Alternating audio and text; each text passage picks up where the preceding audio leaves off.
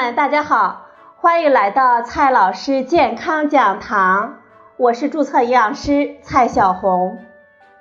今天呢，蔡老师继续和朋友们讲营养聊健康。今天我们聊的话题是：孩子们到底能不能喝茶？作为世界三大饮料之一。茶是中国祖先对世界饮食的一大贡献。在中国，茶已经超越了饮料本身，而成为了中国传统文化的一个部分。在传统文化进校园的活动当中，许多中小学生也引进了茶的教育，这让小朋友们来了解茶、接触茶、体验茶。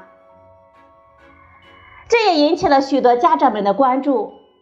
小孩子到底能不能喝茶呢？今天呢，我们就聊这个话题。孩子能否喝茶？核心呢是咖啡因。茶中有许多的活性成分，比如咖啡因、茶多酚、茶氨酸、茶皂素等等。茶氨酸等其他成分对我们整体的健康的好处是主要的。能否喝茶？它的核心因素就是咖啡因了。咖啡因如何影响健康的研究非常的多。汇总这些汗牛充栋的研究，学术界和健康权威机构的共识是：每天不超过四百毫克的咖啡因，对于我们整体的健康是有利的。不过，这些研究呢，基本上都是针对成年人的。对于孩子的研究就比较少了。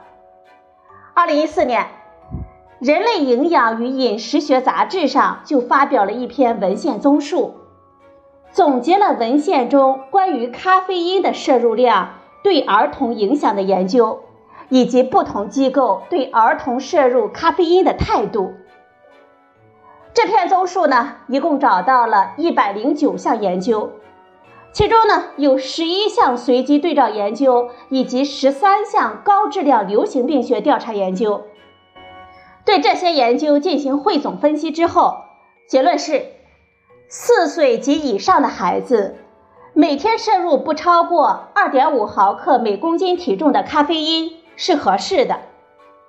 对于小孩子，这大致相当于每天一两杯茶，或者是一小杯的速溶咖啡。对于学龄儿童，这相当于两三杯茶或者是一两小杯速溶咖啡。这里的一杯茶、一小杯咖啡，大致是相当于一百八十毫升到两百毫升左右。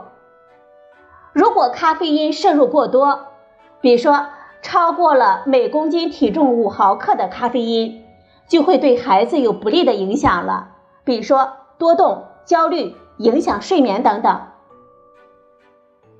因为咖啡因对我们人体的影响是多方面的，摄入过多确实会有不利的影响，所以有很多机构和营养专家的态度是，儿童不需要喝茶和咖啡等含有咖啡因的饮料。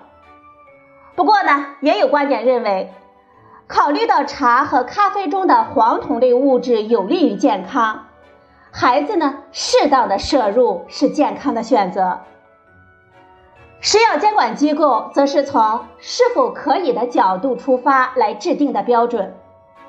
在科信食品与营养信息交流中心、中国疾控中心营养与健康所五家机构共同发布的《咖啡与健康的相关科学共识》当中。汇总了美国、欧盟、加拿大和澳大利亚、新西兰的食药监管部分制定的标准：儿童和青少年每天的咖啡因的摄入不超过每公斤体重二点五毫克到三毫克是安全的。这个标准呢，跟我们前面文献所综述的结果是一致的。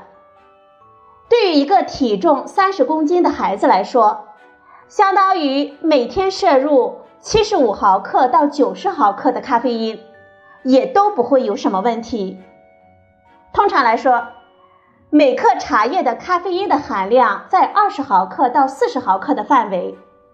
我们泡一杯茶呢，通常用两到三克的茶叶，其中的咖啡因全部溶出来，基本上还在一个孩子的摄入量范围之内。把茶叶泡到没味儿，通常呢会泡出两三杯茶水来。茶水中的咖啡因的含量还跟泡法密切相关呢。比如用冷泡法，咖啡因溶出的就比较少了，孩子们呢就可以放心的喝。如果用热水泡呢，在第一泡茶水中的咖啡因就会溶出大部分。但是在第二泡、第三泡中的含量就比较低了。咖啡因是茶水苦味的来源，只要我们控制冲泡的方式，使得茶水不那么苦，那么咖啡因的含量就会比较低了。孩子们多喝一些也没有什么关系。除了咖啡和茶，我们更应该注意的是其他饮料中的咖啡因。咖啡和茶中含有咖啡因广为人知，而且它们往往有明显的苦涩味，所以啊，许多孩子本来也不喜欢这种味道，而家长对于孩子们喝咖啡因或者是茶呢，也会保持警惕。此外呢，还有一些饮料当中含有咖啡因，比如可乐等碳酸饮料和红牛等功能饮料当中，这些饮料甜度高。足以掩盖咖啡因的苦味了，孩子们呢也就非常的喜欢喝。实际上，一瓶五百毫升的可乐，或者是一罐二百五十毫升的红牛，它们的咖啡因的含量都在五十毫克左右。两瓶这样的饮料，其中的咖啡因对于孩子们来说就过量了。当然，这些饮料更大的问题是糖。五百毫升可乐或者是红牛，其中的糖的含量甚至超过了一个成年人一天的控制目标。奶茶当中有茶，自然呢也就有咖啡因了。因为奶茶中的蛋白质和糖呢能够掩盖咖啡因和茶多酚的苦涩味，所以奶茶中的咖啡因就经常被我们所忽视了。实际上，很多网红奶茶当中，咖啡因的含量比纯茶水要更高。